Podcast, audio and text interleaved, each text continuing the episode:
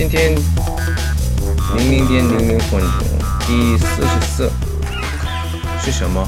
매일 한국어 이 선생입니다. 우리는 말이 안 통해요. 우리는 말이 안 통해요. 说不到一块儿去.这个呢很多意思。